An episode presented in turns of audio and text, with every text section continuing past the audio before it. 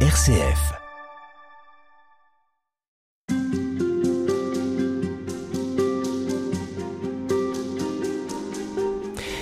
Le carême, ce longtemps qui nous conduit à Pâques, au Christ ressuscité après sa mort sur la croix, ce carême est-il une suite d'efforts, de résolutions difficiles à tenir, de douloureux combats, ou bien est-il une chance à saisir pour se rapprocher de Dieu, lui accorder du temps, et peut-être même finir par goûter une véritable liberté, comprendre ce qui nous rend vraiment heureux? La réponse dépend de ce que nous ferons de ces 40 jours, ou bien plutôt de ce que nous laisserons faire en nous. En tout cas, euh, il s'agit bien de choisir la vie. Choisir la vie, c'est un verset de l'Ancien Testament. RCF vous propose tout au long de ces différentes émissions d'éclairer euh, le carême de ce passage tiré de la Bible et plus précisément du livre du Deutéronome, nous y reviendrons. Alors ces 40 jours, cette traversée du désert, nous allons la faire en partie avec vous, Père Lionel de Wavrin, bonjour. Bonjour. Vous êtes prêtre du diocèse de Lille, curé de paroisse, bibliste et vous enseignez à la faculté de théologie de Lille sur les écrits de l'évangéliste Saint Jean.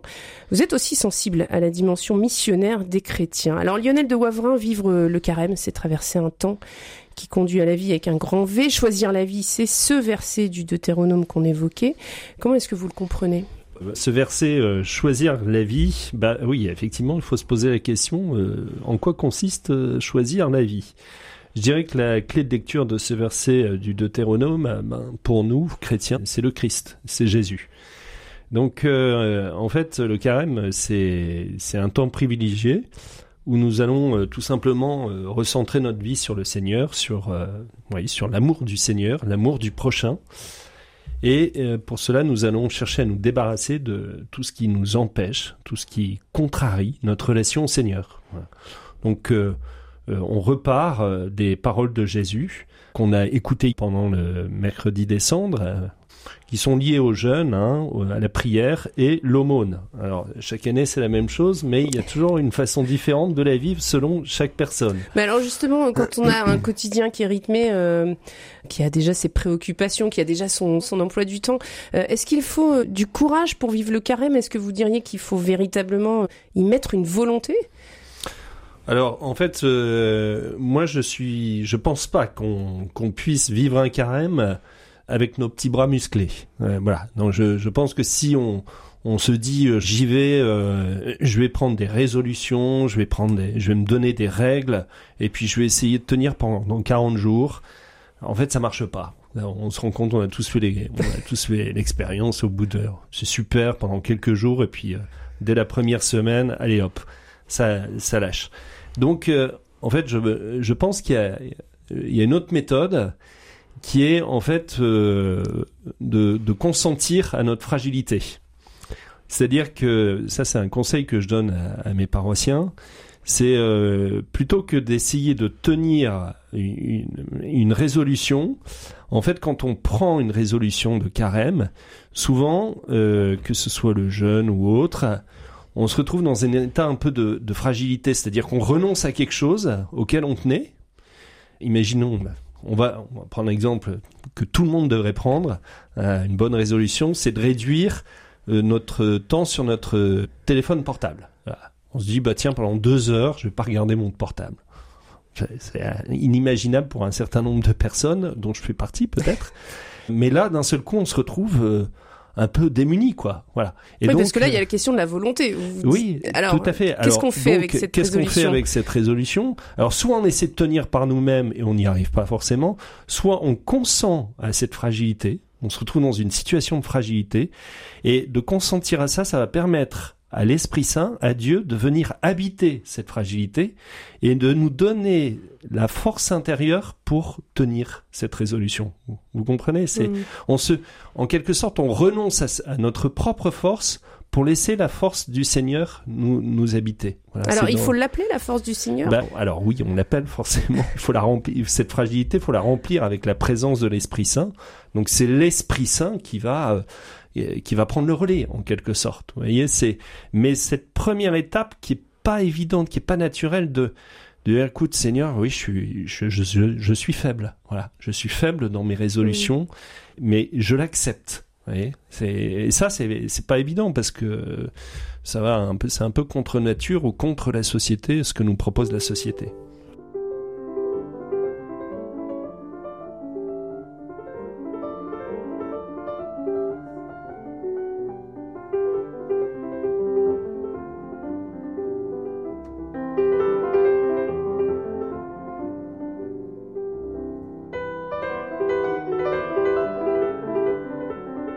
Spirituelle, Madeleine Vatel. Euh, il y a aussi ce temps d'acceptation et puis il y, a un temps de discernement parce qu'on peut partir dans tous les sens. Comment est-ce qu'on vit son carême? Comment est-ce qu'on choisit finalement ce qui nous fera le plus avancer? On me pose souvent la question au début de carême, euh, mon père, je voudrais bien vivre mon carême, est-ce que vous avez des conseils à me donner?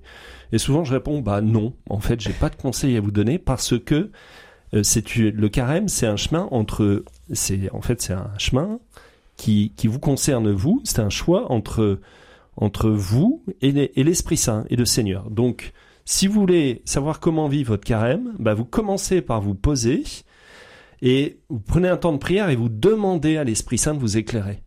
Vous demandez à l'Esprit Saint de vous éclairer. Qu'est-ce que l'Esprit Saint attend, attend de vous, quoi?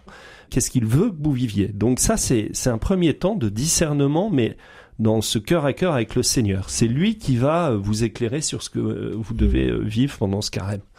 Et alors vous parliez de, de l'effet un peu feu de paille des, des résolutions. Comment est-ce qu'on peut tenir dans le temps? Alors comment est-ce qu'on peut tenir Comment est-ce qu'on peut tenir dans le temps? Eh ben, d'abord, je pense qu'il faut pas prendre des, des résolutions qui qui nous dépassent. Enfin voilà, il faut pas mettre la barre trop haute. Voilà, il faut mm. pas mettre la barre trop haute. Il faut partir de ce que nous sommes et, non pas de ce que nous aimerions être. Voilà. Euh, donc euh, ça c'est une des grandes idées hein, de euh, du pape François, c'est de, de, de, prendre les gens là où ils en sont et puis euh, et, et, de les et l'Esprit Saint les accompagne euh, sur ce chemin. Voilà. Mm. On en reparlera tout à l'heure, mais donc en fait première chose je, je, je, je, je prends une résolution qui est à ma portée. qui est à ma portée. Il vaut mieux une fidélité à une petite résolution, à une, à une petite décision, que un chemin chaotique sur une grande résolution. Quoi. Je tiens pendant deux jours et puis après c'est terminé, puis après j'y reviens au bout de quinze jours. Enfin voilà. Et après je suis meurtri de honte parce que je n'ai pas réussi. Voilà, en plus c'est décourageant. Voilà. Donc euh, ça c'est c'est un premier euh, conseil que je que je donnerais. Et puis après il y a rien à faire. Euh, c'est c'est c'est faire grandir le Christ en nous, mm. le, le, carême. Donc en fait, c'est lui qui va faire que cette, cette croissance du Christ en nous qui va faire qu'on va tenir notre carême. C'est ça la finalité. Oui. En fait, la finalité, c'est de faire mourir un vieil homme qui est en nous et de faire grandir l'homme nouveau qui est, qui est Jésus et de le faire de le faire grandir en nous pendant ces 40 jours quoi. Mais vous dites le faire grandir en nous pour nos auditeurs qui euh, parfois justement aspirent à connaître Jésus. Certains d'ailleurs disent j'aimerais moi le connaître euh, comme vous, vous le connaissez, comme vous, vous en avez peut-être fait l'expérience. Euh, pour celui qui ne croit pas, est appelé à croire, puisque c'est ce qui est dit au mercredi décembre. Ça paraît une injonction euh, peut-être maladroite même. Alors, en fait, euh, pour celui qui pour celui qui ne croit pas ou pas suffisamment, on a tous besoin de ça. Les apôtres demandent quand même au Christ augmente en nous la foi, quoi. Donc euh, même les apôtres ont besoin de cette. Euh, et en fait, c'est une demande qu'on fait pendant le carême, quoi. Donc euh, vous savez, la foi, c'est un don. Hein. Ça, c'est une question que je poserai au Seigneur en arrivant au ciel. Pourquoi moi et pourquoi pas mon voisin, quoi? Donc, mais je pense qu'il y a une, il y a une ouverture du cœur à développer pendant le carême. Voilà.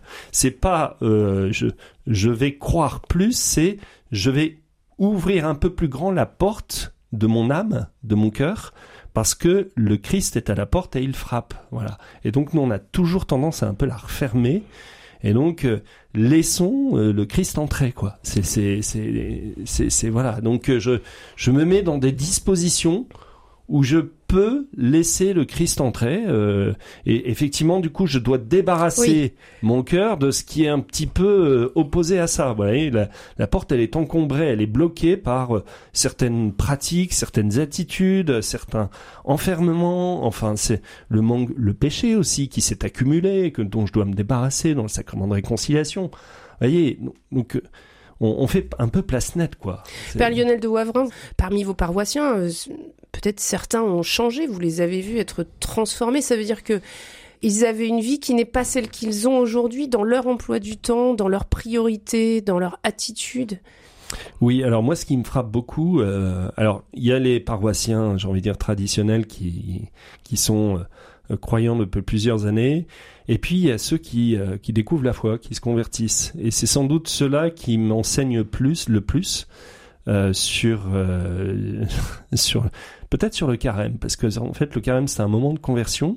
Et donc euh, et on, on, voit bien que chez les convertis il y a des choix quand même un peu radicaux qui se font. C'est c'est assez surprenant euh, voilà euh, en fait ce, ce texte hein, choisit la vie ils le font vraiment. C'est c'est un vrai choix. C'est-à-dire qu'ils renoncent à certaines pratiques de leur vie enfin Mmh. voilà. Et donc euh, ils le font avec une, une force intérieure qui est étonnante. Et je pense que ça aussi c'est une chose dans une communauté chrétienne, c'est que en fait normalement dans une communauté chrétienne qui est saine, il y a toujours des convertis.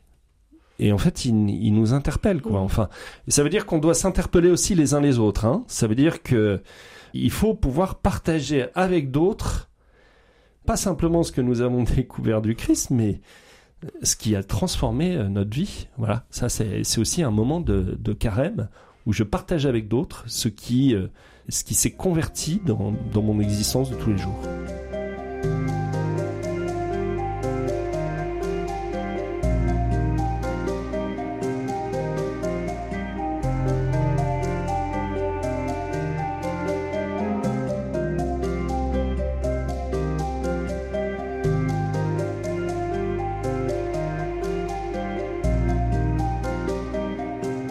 Le carême est associé au désert, au temps d'errance de Moïse et son peuple libérés d'Égypte, mais pas encore arrivés en terre promise.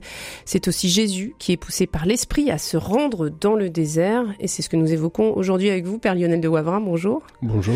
Vous êtes prêtre du diocèse de Lille, curé de paroisse, bibliste. Vous enseignez à la faculté de théologie de Lille. Alors, euh, Père Lionel, si le carême est associé au désert, c'est parce qu'il y a une référence biblique. Qu'est-ce qui nous est raconté du désert dans la Bible? Le désert est un lieu un peu ambivalent parce que pour nous c'est un lieu de mort et en même temps c'est un lieu de rencontre avec Dieu. Donc c'est un lieu de vie. Un point intéressant dans dans les 40 années passées euh, au désert, c'est que la génération qui s'enfuit d'Égypte, hein, qui est libérée d'Égypte, ce n'est pas celle qui va entrer en terre promise. Voilà. Oui, Moïse n'entrera jamais en terre promise. Exactement. Et il n'entrera jamais en, en terre promise. Alors pourquoi? Donc parce qu'en fait le peuple, euh, à un moment, euh, très rapidement après avoir été libéré, va refuser d'entrer en terre promise. Après le don de la loi, ils, ont reçu la- le don de la loi sur euh, le mont Sinaï. Et en fait, le peuple a manqué de confiance envers le Seigneur. Et Moïse va douter aussi un moment du, du Seigneur, donc euh, bah voilà, c'est la raison pour laquelle il n'entrera pas en terre promise. Oui, il est puni, hein, le Seigneur est irrité. Enfin, c'est vrai que c'est assez violent. Oui, et alors il y a, y a aussi, euh, oui, alors c'est violent et en même temps, je, je trouve que ça montre une ouverture en quelque sorte. Le, le chemin n'est pas terminé. Vous voyez, c'est c'est euh, il y a un autre chemin. Alors si Moïse n'entre pas dans cette terre promise, à quelle terre promise est-il destiné? Voilà. Et avec le temps, euh, il y aura une autre terre promise qui va petit à petit se dessiner, qui sera celle pour nous, les chrétiens, euh, celle de la résurrection. Au bout des 40 jours, voilà, la vraie terre promise pour nous, les chrétiens, c'est la résurrection. Mais par rapport à ce peuple de, de Dieu qui n'entre pas euh, en terre promise, qui meurt dans le désert, on peut faire un parallèle avec l'image du vieil homme et de l'homme nouveau chez Saint Paul. Le vieil homme en nous est, tout ce qui refuse le Seigneur. L'homme nouveau, bah, c'est celui qui est recréé par le Seigneur. C'est Jésus qui en nous ne demande qu'à grandir. Et donc, euh, on fait le parallèle avec euh, le carême, où ce temps de 40 jours de désert, où nous nous évertuons à faire mourir le vieil homme en nous, pour que, en fait, on le laisse dans le désert en quelque sorte. On le laisse dans le désert. Euh, celui qui refuse Dieu, là, on le laisse dans le désert des, des 40 jours de carême pour que l'homme nouveau qui grandit pendant le carême puisse entrer dans la résurrection, recevoir Jésus ressuscité, la vie euh, du, ressuscité euh, à Pâques. Voilà. Donc notre terre promise à nous, bah, c'est le monde de la résurrection, c'est la vie de, de ressuscité. Et donc, quand Dieu dit à son peuple choisis la vie, à l'époque de Moïse, il lui dit entre en terre promise. Et aujourd'hui, quand il nous dit choisis la vie, il nous dit entre dans la vie de ressuscité. Qu'est-ce que ça veut dire entrer dans la vie de ressuscité? Alors en fait, entrer dans la vie de ressuscité, c'est déjà dire oui à Dieu. Voilà. Déjà, chaque instant de chaque jour de, de, de la journée, on dit oui au Seigneur. Est-ce qu'il y a une fa... alors on dit oui au Seigneur en fonction de de, de l'Évangile, bien sûr. Voilà. Donc euh, c'est euh, c'est faire le choix conscient d'une vie selon l'évangile, euh, ce qui veut dire qu'on le connaît quand Mm. même un peu. Hein. Euh, c'est, euh, voilà, ça le, et ça les. C'est pour ça qu'on rail, alors c'est pour ça que voilà, donc on euh, résiste. il faut quand même un peu avoir reçu cet évangile auparavant, quoi. Alors ça c'est c'est un premier aspect, hein, les, les origines bibliques du, du carême. Après il y a un autre chiffre 40 qui sont les l'usage du chiffre 40, c'est les 40 jours sur la montagne du Sinaï quand Moïse reçoit les, les dix paroles, les dix commandements, voilà, les tables de la loi. Et en fait, euh, ce, ce don de la, de la loi, de la parole, ça dure 40 jours. Et en fait, il- donc il y a une patience à avoir. Vous voyez, pendant ces... Et d'ailleurs, euh, dans le récit, hein, on nous dit le peuple de Dieu qui est resté en bas, eh ben, 40 jours, il trouve ça un peu long. Donc, euh, ben, il finit par euh, se lasser. Et puis, il se construit un petit veau d'or. Et puis, euh, voilà, il dit, bah, il est parti là-haut, euh, c'est c'est long, c'est pas ce qu'il fait, enfin voilà. Et donc, euh, il a pas cette patience d'attendre, voilà, le peuple. Or, Mais est-ce qu'il sait ce qu'il attend? Parce que finalement, il attend le retour de Moïse, bien Oui. sûr. Est-ce qu'il sait vraiment qu'il attend les commandements de Dieu, que sa vie va prendre une autre tournure? Qu'est-ce qu'il attend, le peuple, quand il attend euh, Moïse? Alors c'est vrai qu'il y a une part d'inconnu. Il y a une part d'inconnu, mais en même temps, il a vu euh, le, Seigneur à l'œuvre dans la traversée de la mer Rouge. Donc en fait, il a vu les signes de la présence de Dieu. Et nous aussi, on voit des signes de la présence de Dieu. Et à chaque fois, dès que Dieu euh, tarde un peu, on s'impatiente, on dit mais qu'est-ce que tu fais, Seigneur, et voilà, etc. Puis souvent, euh, bah, on retourne à nos à nos petites idoles, quoi. Voilà. Donc euh, eh ben, ce temps du carême, c'est un temps où on, on va accepter que le Seigneur est le maître du temps, quoi, le maître des horloges. Il veut nous donner quelque chose. Et euh, il va falloir euh, se laisser travailler dans la durée par Dieu. Et pendant ces euh, voilà, consentir à une certaine lenteur. Alors dans notre société qui va à toute vitesse, c'est vrai que c'est toujours un peu une gageure, quoi. Vous voyez. Donc euh, euh, donc s'abandonner à Dieu, c'est aussi euh, lui abandonner notre temps, en quelque sorte. Vous voyez. C'est c'est lui donner du temps. Hein, Mm. On donne du temps au Seigneur euh, chaque jour et puis euh, on consent qu'il y ait des moments, euh, pff, ce soit un peu long le carême. Hein. C'est voilà, c'est donc. euh, Vous voulez dire euh, que parfois, on peut, on peut donner ce temps et à la fin de, de cette heure de, peut-être cette heure de prière ou cette- ce quart d'heure, pour euh, mhm. peut-être c'est nouveau, donc euh, ce quart d'heure c'est déjà beaucoup, il ne se passe rien et, et c'est bien aussi comme ça. c'est bien aussi comme ça parce que il ne se passe rien euh, en surface, en apparence, mais en profondeur, le Seigneur nous travaille. Et en fait, on- il nous travaille à un niveau dont on n'a pas toujours conscience. Et c'est ça qu'il faut Ouais. comprendre. On, voilà, il y a, euh, vous voyez, no- en fait, no- notre esprit, hein, il a, a plusieurs, en fait, à plusieurs niveaux, en quelque sorte, euh, d'approfondissement.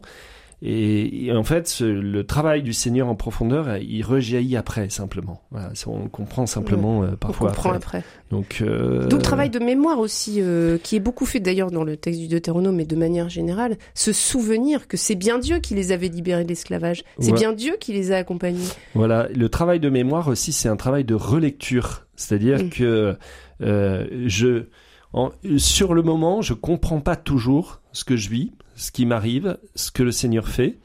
Et c'est dans la Bible, hein, c'est vraiment un principe de base de la Bible.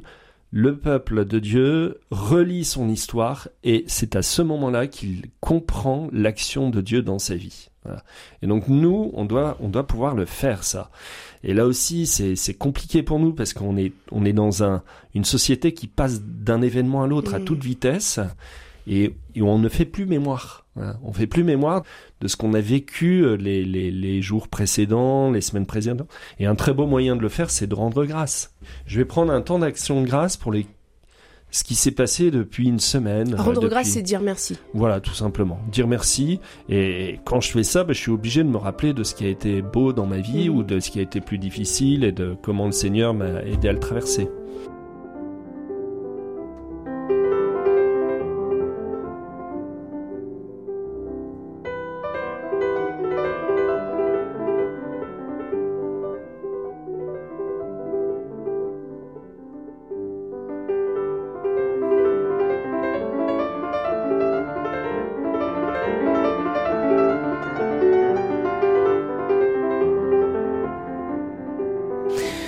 Disiez euh, la question du temps, être patient euh, pendant le, le carême.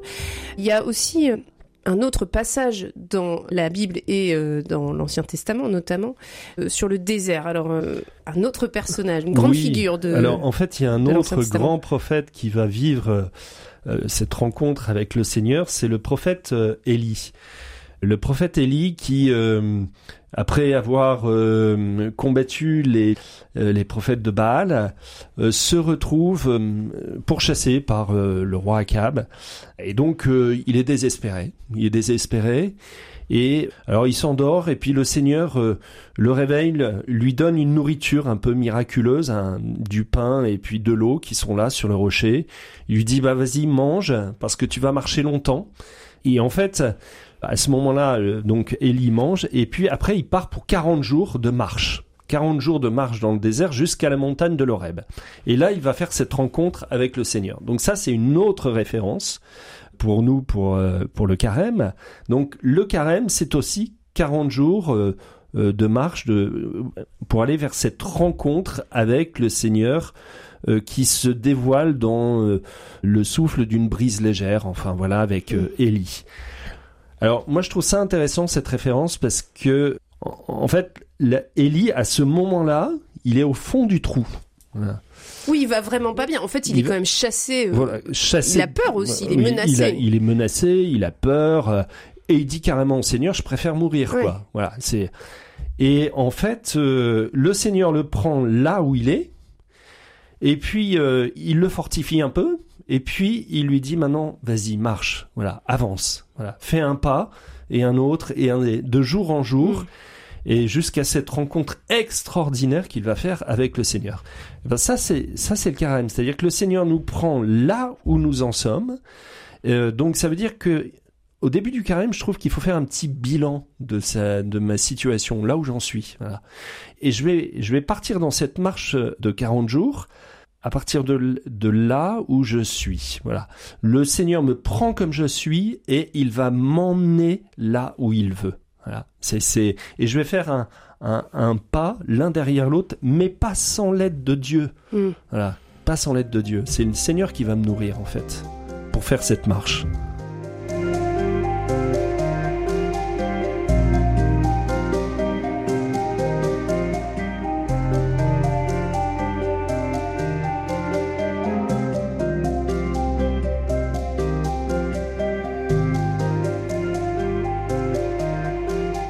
Je mets devant toi la vie ou la mort, la bénédiction ou la malédiction. Choisis la vie.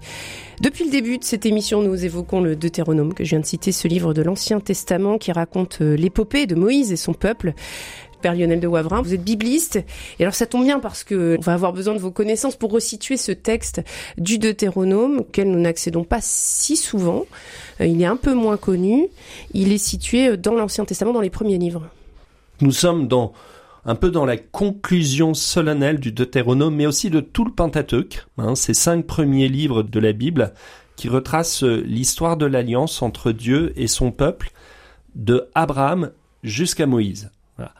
Donc euh, Dieu avait promis une descendance nombreuse à Abraham, le don d'une terre, la terre de Canaan, et après de multiples rebondissements historiques, ça y est, la promesse s'est réalisée. Euh, La descendance d'Abraham, le peuple de Dieu, guidé par Moïse, euh, par qui Dieu a fait alliance avec son peuple, se prépare à entrer dans la terre que Dieu lui donne. Voilà. Donc c'est un moment particulièrement solennel de toute l'histoire de l'Ancien Testament. Et on peut dire qu'avec le don des tables de la loi, hein, par lequel Dieu conclut son alliance avec Israël, ce texte, hein, ce sont un peu les deux sommets de la vie de Moïse, quoi. Vous voyez, c'est, euh, il a reçu cette alliance et, il va transmettre euh, de la part du Seigneur ce, juste avant d'entrer en terre promise, euh, cette promesse de, de, de la vie, quoi. Ce que vous appelez alliance, c'est le lien entre le peuple et Dieu qui se fait parfois par l'intermédiaire de prophètes ou par des, ces grandes figures que sont Moïse ou Abraham. L'alliance avec Dieu, ça, ça veut dire quoi précisément En fait, l'alliance avec Dieu, c'est une, c'est, c'est une, c'est une rencontre d'amour entre Dieu et son peuple et chacun de nous, donc, où l'un se donne à l'autre. Voilà. Dieu se donne à nous et nous, nous sommes invités en retour à nous donner à Dieu. Voilà. Alors ça s'est fait par euh, l'intermédiaire de Moïse dans l'Ancien Testament. Pour nous, chrétiens, c'est bien sûr par le Christ. Mm. Alors autant nous, euh, nous, nous rompons parfois cette alliance, est-ce que Dieu la maintient toujours, envers et contre tout? Dieu la maintient envers et contre tout. Euh, voilà, il a une fidélité, il ne peut pas reprendre sa parole. Dieu ne peut pas reprendre euh, sa parole. Voilà, une fois qu'il l'a donnée, c'est c'est définitif. Donc euh, l'infidélité ne vient toujours que de nous. Malheureusement, désolé, mais c'est comme ça. Alors on va lire un extrait de ce texte, de ce livre du Deutéronome que vous évoquiez. C'est le chapitre 30 au verset 15 à 20. C'est de cet extrait qu'est tirée cette phrase « Choisis la vie ». On va la, la remettre un peu dans son contexte. Et c'est Guillaume Galbon qui nous lit euh, le texte. Moïse disait au peuple Vois, je mets aujourd'hui devant toi ou bien la vie et le bonheur, ou bien la mort et le malheur. Ce que je te commande aujourd'hui, c'est d'aimer le Seigneur ton Dieu, de marcher dans ses chemins, de garder ses commandements, ses décrets et ses ordonnances. Alors tu vivras et te multiplieras, le Seigneur ton Dieu te bénira dans le pays dont tu vas prendre possession, mais si tu détournes ton cœur, si tu n'obéis pas, si tu te laisses entraîner à te prosterner devant d'autres dieux et à les servir, je vous déclare aujourd'hui, certainement vous périrez. Vous ne vivrez pas de longs jours. Sur la terre dont vous allez prendre possession, quand vous aurez passé le Jourdain, je prends aujourd'hui à témoin contre vous le ciel et la terre. Je mets devant toi la vie ou la mort, la bénédiction ou la malédiction. Choisis donc la vie pour que vous viviez toi et ta descendance en aimant le Seigneur ton Dieu, en écoutant sa voix, en vous attachant à lui. C'est là que se trouve ta vie, une longue vie, sur la terre que le Seigneur a juré de donner à tes pères, Abraham, Isaac et Jacob. Voilà, la terre que le Seigneur a juré de donner à tes pères Abraham, Isaac et Jacob, on en parlait à l'instant, Dieu ne revient pas sur sa promesse, donc la terre est euh, vraiment donnée. Choisis la vie, on a du mal à imaginer qu'on puisse choisir la mort, Père Lionel de Wavrin. Bah, en fait, euh, justement, c'est c'est intéressant parce que comment choisir la vie et la bénédiction, c'est en choisissant Dieu et ses commandements. Mais donc, il faut connaître ce que sont les commandements du Seigneur. C'est-à-dire que le Seigneur montre deux voies à son peuple, mais il peut le faire parce que, en fait, il a préalablement donné la loi. Il a préalablement donné les commandements qui sont justement le chemin de vie. Voilà. Les fameuses tables de la loi dont on parlait tout à l'heure, ce sont ces commandements. Voilà. Et en fait, jusque-là, le peuple ne pouvait pas vraiment connaître ce qu'était le chemin de vie. Alors tout de même, en, en, chaque homme en suivant sa conscience peut essayer de le découvrir, mais souvent la, la conscience est obscurcie. Voilà. Mais à partir du moment où le Seigneur donne les tables de la loi, enfin les commandements, sa parole, eh bien, ça y est, on discerne ce qu'est euh, ce chemin de vie. En fait, Saint Paul va le dire d'une autre façon dans l'Épître aux Romains. Il dit, avant la loi de Moïse, le péché était déjà dans le monde, mais le péché ne peut être imputé à personne tant qu'il n'y a pas de loi. Voilà, tant qu'il n'y a pas de loi, on ne sait pas très bien ce qu'est le péché. Un exemple tout bête, tant qu'on m'a pas dit tu ne voleras pas, eh bien, je ne sais pas que le vol est un péché. Et si la conscience n'est pas éduquée, si on est dans une famille entre guillemets de voleurs, enfin, peut-être que ça peut être naturel de se servir chez les autres. Donc, euh, dit d'une façon positive, hein, tant qu'il n'y a pas de loi, on ne sait pas, mmh. voilà, très bien, euh, quel est euh, ce chemin de vie, voilà. Donc, Donc là, c'est Moïse qui a éduqué par Dieu et par les lois son peuple, aujourd'hui, qui nous éduque à connaître cette loi? Alors, qui nous éduque à, connaître cette loi? Bien, nous, pour nous chrétiens, c'est le Christ. C'est la personne du Christ qui nous est révélée, montrée dans les évangiles et puis dans les écrits du Nouveau Testament de façon générale. Éclairé aussi par euh, la tradition de l'Église. Voilà, la tradition de l'Église qui a réfléchi sur toutes les grandes questions de la vie, et encore aujourd'hui avec euh, le rôle du magistère de l'Église qui continue à éclairer euh, à partir de la parole de Dieu sur ce chemin de vie. Quoi. C'est l'occasion de souligner qu'il y a une grande pensée chrétienne. C'est vrai que ces textes que vous évoquez, ils sont à la portée de, de tout le monde. En tout cas, ils sont disponibles, ils sont accessibles. Oui, en fait, moi j'ai Saint, Saint Paul VI disait l'Église est experte en humanité. Et effectivement, elle accompagne l'humanité depuis 2000 ans. Donc elle, a accumulé une sagesse aujourd'hui qui est assez extraordinaire et d'ailleurs qui n'est pas toujours comprise parce que euh, l'Église, elle réfléchit sur le temps long, sur les grandes questions. Alors elle, paraît un peu euh, parfois en décalage, mais c'est parce qu'elle a aussi une, une plus grande expérience et qu'elle voit parfois que euh, la société ou des gens prennent des chemins de mort et euh, par son expérience, elle le sait, quoi. Elle le discerne, voilà.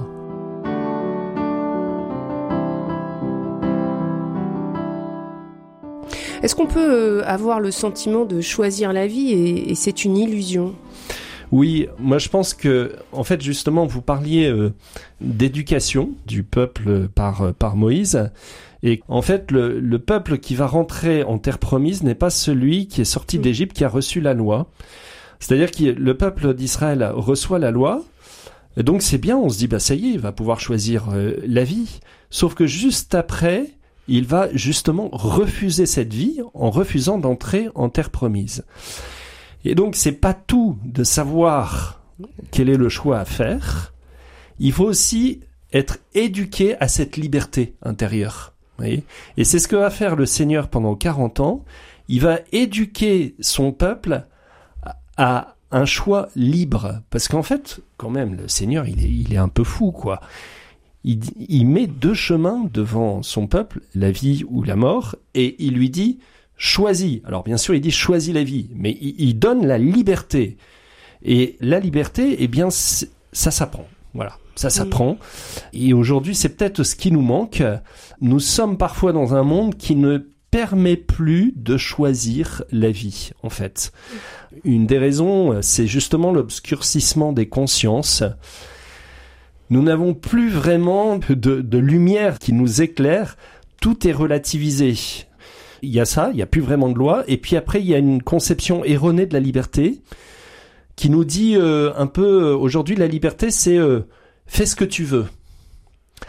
Alors, c'est pas, cette liberté-là, alors. C'est pas cette liberté-là, en fait, que donne le Seigneur. En fait, le Seigneur, lui, il nous donne la liberté, et après, il nous dit, choisis la vie. Donc, il nous dit, il nous donne, je te donne la liberté pour que tu choisisses la vie. Pas pour que tu fasses ce que tu veux. Voilà. Et je te dis pas, il nous dit pas, choisis, choisis la vie ou la mort, et fais ce que tu veux. Non, non, euh, c'est ça, c'est ça, c'est notre façon mm. d'envisager la liberté. Non, nous, il nous donne la liberté pour choisir la vie, choisir euh, d'aimer, quoi. Voilà. Or, notre société aujourd'hui, elle met un peu devant nous la vie et le bonheur d'un côté, la mort et le malheur de l'autre, et puis elle nous dit bah fais comme euh, fais comme tu veux, voilà. Et d'ailleurs, la vie pour toi, c'est peut-être très bien être la mort pour un autre, vous voyez? Mm. c'est ça dépend des gens. Alors, je voudrais vous prendre un, exemple un peu fort, hein, mais qui est d'actualité puisqu'on en parle aujourd'hui. C'est la question de, l'euthanasie. Euh, moi, j'avais été euh, assez frappé par un film qui s'appelle euh, Amour avec Jean-Louis Trintignant, qui parlait en fait de l'euthanasie.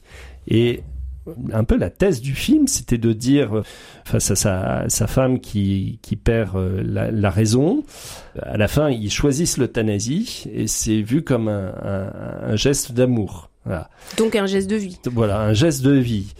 Alors on peut se poser, aimer la personne jusqu'au bout en l'accompagnant jusque dans son agonie et sa et ses difficultés et la laisser mourir de mort naturelle. Est-ce que c'est la vie et l'amour? Ou alors, est-ce qu'au contraire, choisir l'euthanasie et choisir la mort pour euh, abréger voilà euh, ses souffrances vous voyez? Et des deux côtés on va vous dire ah bah ça pour les uns c'est la vie et, et le, bonheur voilà l'amour et de l'autre côté c'est voilà. Donc on, on, on va répondre bah les deux ça dépend de la personne. Mais en réalité non. Cela ne peut pas être les deux. Euh, dans notre façon de vivre la fin de vie eh bien, il y a bien un chemin de vie et un chemin de mort. Et on peut prendre des exemples comme ça pour presque toutes les grandes valeurs de notre société.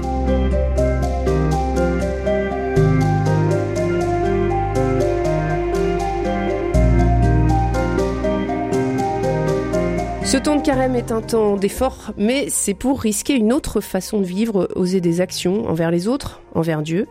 C'est un appel à regagner une forme de liberté et cet appel, il est présent dans ce verset Choisis la vie du livre du Deutéronome. Alors on suit les grandes questions de Moïse dans ce texte pour atteindre euh, la terre promise, celle que Dieu promet à son peuple, mais il faut aussi le vouloir. Ben oui, en fait, euh, il y a un choix volontaire pour la vie. Euh, nous avons en fait une, une, responsabilité par rapport à ce choix de vie. C'est le Seigneur va pas choisir à notre place, quoi. Voilà. Et alors c'est vrai que nous pouvons ne pas être épargnés par les événements de notre existence, mais même dans ces moments difficiles, il y a toujours une, une, une, petite marge de manœuvre pour choisir la vie. Je, je voudrais prendre un exemple hein, tout simple. Une personne qui va vivre une, une dépression, eh bien, euh, c'est vrai qu'une personne qui est en dépression, euh, c'est, elle est au fond du trou, quoi. Elle est plus. Bah, quel va être son choix de vie à ce moment-là? Eh bien, ça va peut-être être tout simplement d'accepter de se soigner. Voilà, de, de se laisser soigner par d'autres. Voilà, d'accepter. Donc il y a il y a toujours à un moment une, une responsabilité personnelle, quelle que soit la situation dans laquelle on se trouve. Et donc, choisir la vie, c'est aussi s'engager dans un, un, combat pour la vie. Voilà. Un combat pour, euh, pour la vie. Mais vous semblez dire que ça peut être aussi dans chacun de nos petits gestes quotidiens.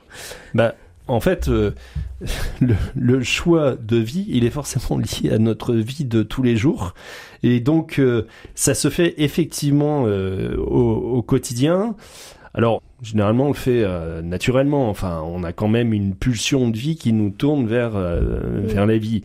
Mais dans un certain nombre de choix, il y a aussi, y enfin, il y a une opposition à la vie dans notre existence. En fait, c'est un peu ce que nous voyons avec euh, Jésus euh, lorsqu'il est euh, jeté au désert. Il va affronter au désert, dans les, les tentations, il va affronter tout ce qui s'oppose à la vie. Voilà. Et euh, on nous dit dans l'évangile de Matthieu, par exemple, alors Jésus fut emmené au désert par l'Esprit. Oui, ça, ça peut être étonnant comme phrase. Comment se fait-il que Jésus soit emmené au désert par l'Esprit? C'est le même Esprit dont on parle dans, dans la Bible, l'Esprit de Dieu? Voilà, c'est l'Esprit Saint qui, à partir du baptême, va guider Jésus et Jésus va se laisser guider par l'Esprit Saint alors qu'il est le Fils de Dieu. Mais il est aussi homme, voilà, donc il accepte de se laisser guider par euh, l'Esprit Saint et en fait, la traduction est un peu faible parce qu'on pourrait traduire par l'Esprit jeta Jésus au désert. En gros, allez, vas-y, va affronter tout ce qui est opposé à la vie. Va affronter ces tentations qui euh, souvent nous, nous, euh, submergent et, nous empêchent justement de choisir euh, cette vie que le Seigneur veut nous donner. Et en fait, bah, Jésus va les affronter et il va vaincre. Voilà.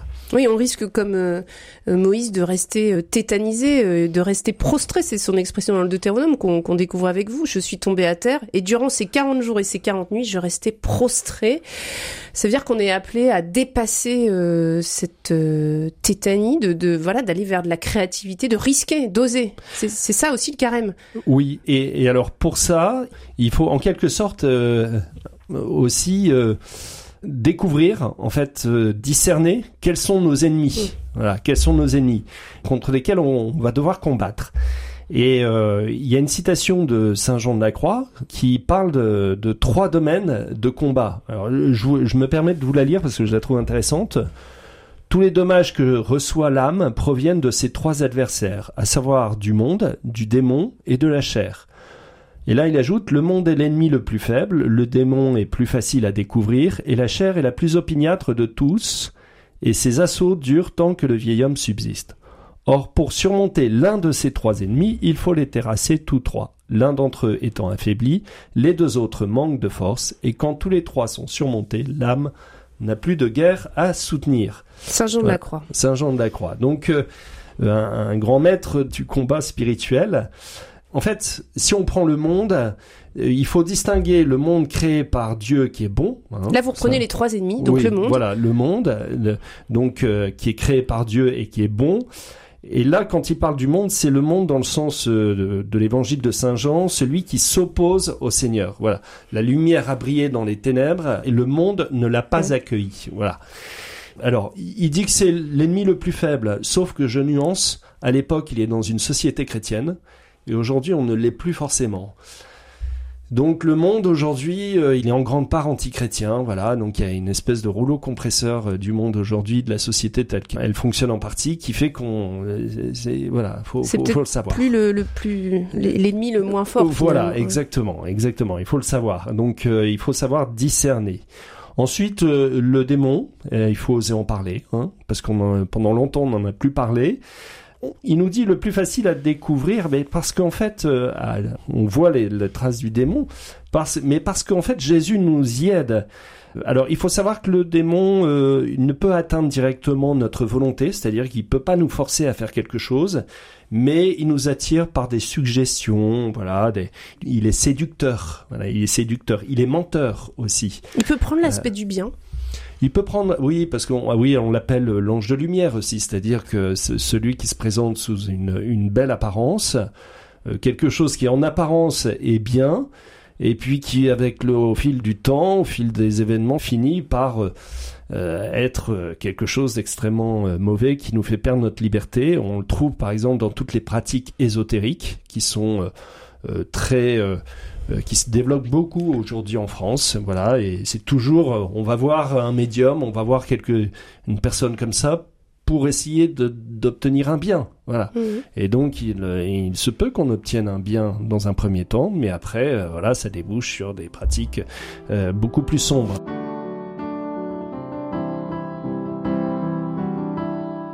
Père Lionel, on parlait d'éducation tout à l'heure. Est-ce qu'on peut être éduqué à, à, repérer le diable, le, démon, enfin les, le, mauvais euh, quand il faut le débusquer En fait, euh, je crois que quand on vit sous, euh, sous l'émotion de l'Esprit Saint, on finit toujours par voir le pied du bouc, comme on dit. Voilà, même s'il est déguisé, il y, y, a un moment, on sent les choses, quoi. On sent les choses, ou alors il y a un petit événement qui nous éclaire, une parole, voilà. Donc je pense que là-dessus vous savez, je dis aussi, je parle du démon, mais il faut pas en avoir peur. Hein. Le, démon est comme un chien enragé qui est attaché par une chaîne bien solide.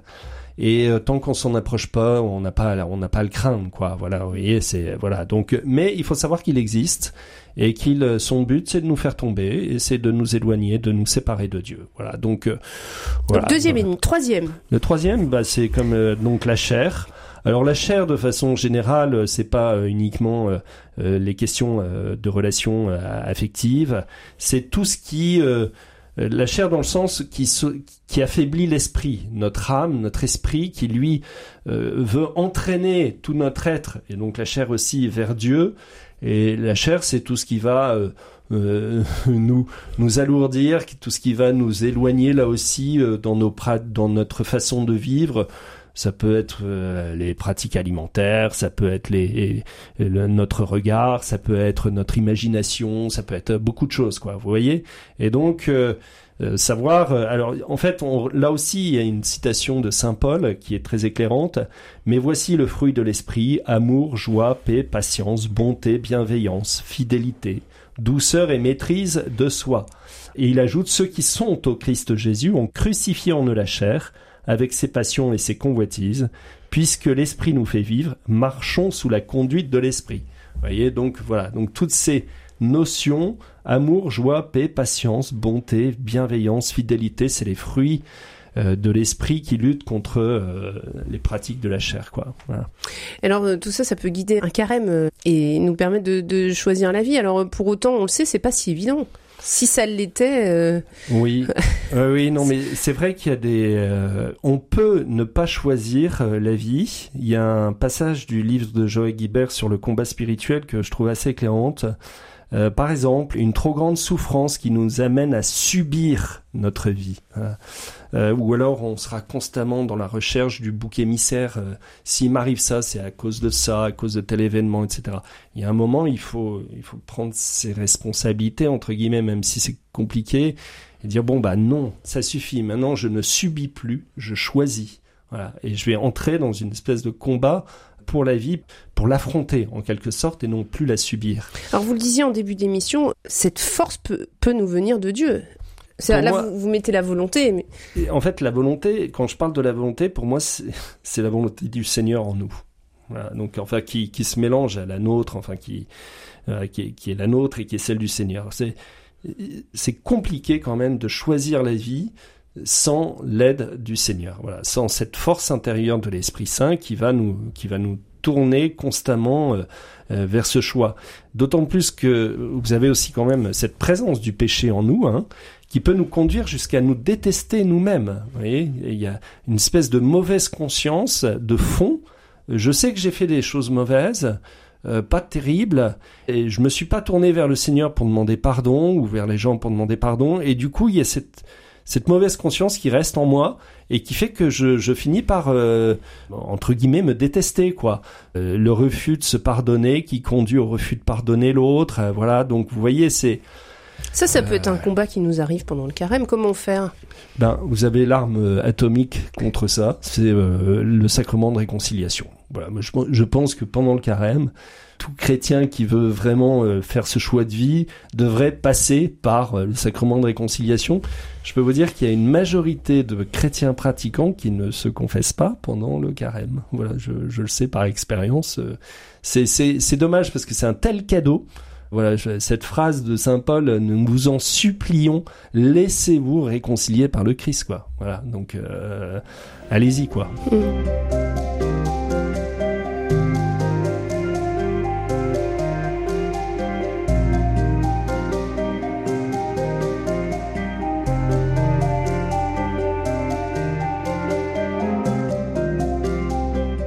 Père Lionel de Wavrin, vous êtes bibliste, alors la bénédiction, la malédiction dans la Bible, c'est quelque chose qu'on rencontre souvent. Est-ce qu'il y a une particularité dans ce texte du Deutéronome? Et aujourd'hui encore dans l'actualité, on parle de bénédiction, pas de malédiction, mais euh, j'aimerais qu'on s'arrête sur ces termes, en tout cas en ce qui concerne le texte du Deutéronome, la bénédiction. Alors oui, il faut, il faut bien comprendre ce qu'est la bénédiction et la malédiction dans ce texte du Deutéronome. On, on parle même de courant deutéronomiste dans la Bible, dans l'Ancien Testament. Et en gros, la bénédiction, c'est voilà, obéis au commandement du Seigneur, et à ce moment-là, tu seras béni. Il ne t'arrivera que des bonnes choses. Par contre, si tu désobéis, eh bien, tu seras maudit. Voilà, c'est assez simple, c'est blanc et noir. Voilà, d'un côté, on obéit au commandement et on est béni. De l'autre, si on désobéit, on est maudit. Je vous propose, avant de poursuivre, simplement d'écouter ce que nous dit le texte sur la bénédiction, parce qu'il en donne une définition. C'est Guillaume Galbon qui va nous lire euh, ce texte. Chapitre 28, versets 1 à 8, ce qu'est la bénédiction. Si tu écoutes attentivement la voix du Seigneur ton Dieu, si tu veilles à mettre en pratique tous ces commandements que moi je te donne aujourd'hui, alors le Seigneur ton Dieu te placera plus haut que toutes les nations de la terre.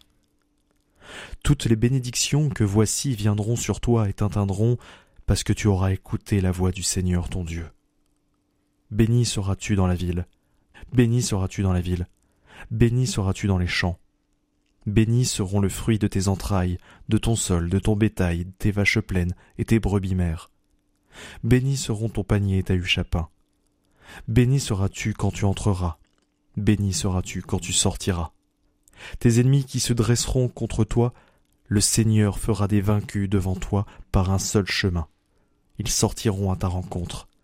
Par sept chemins ils fuiront devant toi. Le Seigneur ordonnera que la bénédiction soit avec toi dans tes greniers et en toutes les entreprises, et il te bénira dans le pays que le Seigneur ton Dieu te donne. Bah écoutez, Père Lionel de Wavrin, euh, on n'a qu'une envie, c'est de bénéficier de toutes ces bénédictions. Alors oui, et d'ailleurs c'est un réflexe un petit peu naturel. Hein. C'est comme ça qu'on voit d'ailleurs les bénédictions, les malédictions. Dans la phrase euh, Mais qu'est-ce que j'ai fait euh, au bon Dieu pour euh, mériter ça? Euh, C'est exactement ça. Bah, pourtant j'ai bien agi, je devrais euh, recevoir euh, des bonnes choses, et puis il m'arrive des mauvaises choses. Comment ça se fait? J'ai, Pourtant j'ai fait ce qu'il fallait. Alors dans la Bible, il y a quand même une remise en cause hein, de cette vision de la bénédiction, malédiction. C'est le livre de Job, un homme juste à qui il arrive plein de catastrophes. Voilà. Juste, vous voulez dire, euh, dans le sens qui, qui donne sa vie à Dieu. Voilà, c'est ça. Un homme juste, un homme saint qui donne sa vie à Dieu, qui fait tout ce qu'il faut, et malgré ça, bah, il lui arrive plein de malédiction entre guillemets. Voilà. Attendez, comment se termine l'histoire de Job? Bah, elle se termine un peu en queue de poisson parce que en gros, donc il y a une protestation tout au long du livre de, de Job.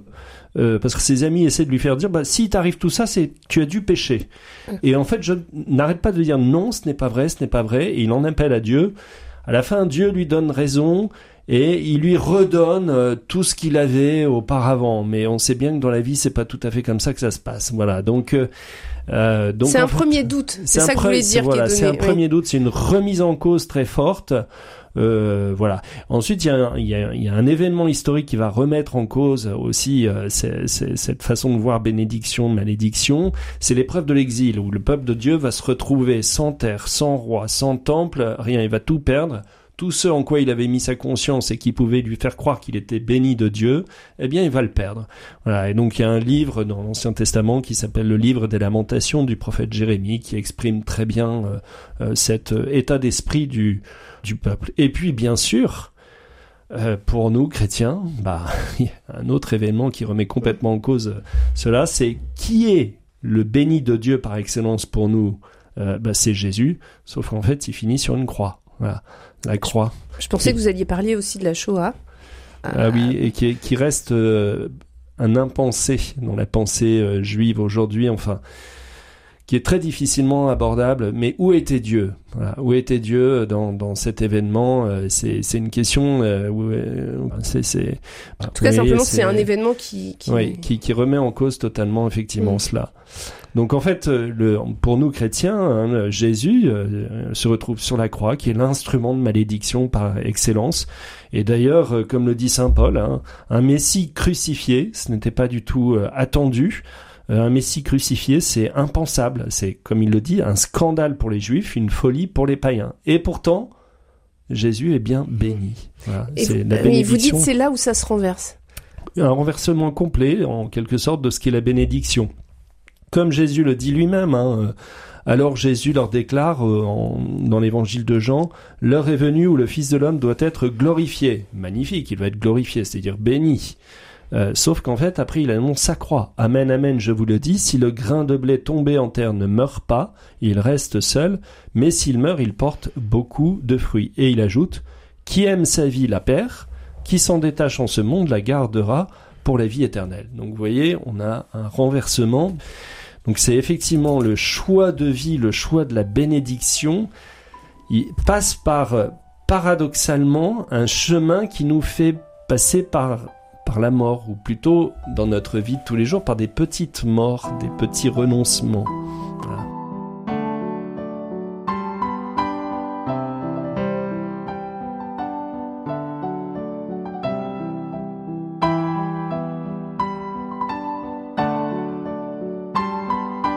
Sens qui est chargé derrière le terme de bénédiction a changé par la mort du Christ. Ben oui, et en fait, on- il y a un texte qui explique très très bien ça dans les évangiles. C'est le texte des béatitudes. En fait, le chemin de vie de l'évangile, en fait, il, il passe par les béatitudes. Alors vous l'avez sous les yeux, vous pouvez nous, nous Oui. lire. Alors en fait, je vais pas tout lire, mais je vais juste lire les, les premières euh, propositions de chaque phrase. hein. Heureux les doux, car ils posséderont la terre. Bon, jusqu'à là, ça va. Mais après, heureux les affligés, heureux les affamés, euh, heureux les miséricordieux, heureux les cœurs purs, heureux ceux qui pleurent, heureux ceux qui sont persécutés. Bon, euh, si on dit ça à quelqu'un qui ne connaît pas l'Évangile, bon, euh, heureux êtes-vous si vous êtes persécuté, si vous pleurez, euh, si vous êtes doux alors que c'est plutôt euh, les violents qui s'emparent du monde. Enfin voilà, vous voyez, c'est c'est un drôle de, c'est un chemin qui qui passe par voilà par une sorte de de de vie, euh, de vie, mais qui est un, un choix de vie radicalement un peu opposé à ce que nous propose parfois notre monde. On voit bien la, la différence avec ce texte du Deutéronome où euh, ceux qui sont maudits, c'est effectivement ceux que l'on évoque comme étant euh, désormais ceux qui auront la plus grande part. Voilà. Alors Jésus ensuite fait ce fameux discours sur euh, sur la montagne hein, dans les béatitudes. Il va d'ailleurs reprendre l'idée des deux chemins, des deux voies, où il va dire euh, entrez par la porte étroite. Large en effet et spacieux est le chemin qui mène à la perdition, et il en est beaucoup qui s'y engagent, mais étroite et la porte est resserrée le chemin qui mène à la vie, et il y en a peu qui le trouvent. Euh, c'est pas une prophétie, hein, c'est pas qu'il y a une partie de ceux euh, qui sont maudits, une grande partie qui sont maudits, l'autre qui vont être bénis, non, c'est pas. C'est simplement une, une, façon de prévenir. Vous savez, le chemin de vie que je vous propose, il n'est pas évident pour le monde dans lequel nous vivons. Vous voyez c'est, et donc, euh, c'est euh, tout le monde peut le prendre, absolument tout le monde, et je vous en donne la capacité mais il va falloir le trouver quoi. Il va falloir le, le discerner. C'est c'est voilà c'est pas c'est c'est un peu ce que dit euh, ce que dit Jésus. Et il nous montre lui-même le chemin parce que le seul qui a pleinement vécu les béatitudes c'est Jésus. Mm. donc on peut s'y engager parce que lui est passé. Alors après attention hein, euh, c'est pas la mort pour la mort. On est bien d'accord. C'est pas euh, je veux dire derrière la mort de Jésus, il y a la résurrection. La mort n'est qu'un passage. Voilà. Mm. Donc en fait, euh, si je renonce à quelque chose pendant le carême, c'est pour avoir un supplément de vie. Et si je renonce à quelque chose dans ma vie, si j'accepte une petite mort dans ma vie, c'est pour avoir un supplément de vie qui est cette vie du ressuscité, quoi. Père Lionel de Wavrin, est-ce que vous diriez qu'à la fin on trouve le repos? Moi, je dirais non, on trouve pas le repos, on trouve la paix. Mais euh, le repos, euh, non, c'est non, non, ça c'est un concept assez mondain du, monde, enfin dans ce sens-là. Sainte Thérèse de Lisieux, elle, livre des combats terribles, mais au fond d'elle, elle est mm. dans la paix. C'est donc euh, c'est pas. c'est une expérience. C'est une expérience. C'est comme le dit Jésus. je vous donne ma paix, mais ce n'est pas la façon de, du monde que je vous la donne. C'est-à-dire, c'est pas l'absence de conflit. On peut être entouré de, de, de, de, conflits, de tensions, et à l'intérieur, être dans cette paix profonde du Christ. Hmm. Père Lionel de Wavrin, je sais que vous êtes sensible à la question de, de la mission et de l'évangélisation. Comment euh, parler du carême après tout ce qu'on vient de se dire, c'est-à-dire ce chemin où il y aura des combats, où il y aura des efforts à mener, où le Christ sera avec nous, vous l'avez dit aussi. Mais comment parler du carême, comment le, le faire saisir? Euh, moi, je, bah, en fait, cette injonction, enfin cette invitation du Seigneur à, à, choisir la vie, je la trouve quand même très bonne, parce que euh, si je dis aux gens, alors il y a beaucoup de gens qui sont effectivement en quête spirituelle, mais pas forcément du Seigneur. Euh, si je leur dis euh, à la fin du carême, vous allez trouver Dieu, oui et non, ça va pas forcément les intéresser. Par contre, si je leur dis, vous allez trouver la vie et la vie en abondance, comme dit euh, le Seigneur, un, supplément de vie qui passe par un supplément de joie, par une, retrouver une certaine paix, retrouver un sens à la vie, enfin voilà. Ça, ça peut intéresser. Euh, je pense que ça peut toucher euh, les gens. donc en fait cette, cette invitation qu'on lit le premier jour du carême, le jeudi, enfin le, lendemain du mercredi décembre, au bout du compte, elle, est excellente et très est très ouverte sur notre monde euh, d'aujourd'hui. Merci beaucoup Père Lionel de Wavrin. Je rappelle que vous êtes prêtre du diocèse de Lille, vous êtes euh, curé de paroisse, bibliste et vous enseignez à la faculté de théologie de Lille sur les écrits de l'évangéliste Saint Jean. Pour ceux qui voudraient retrouver ces versets que nous avons évoqués, c'est dans le livre du Deutéronome en particulier chapitre 30. Merci à vous et bon carême. Merci. Au revoir.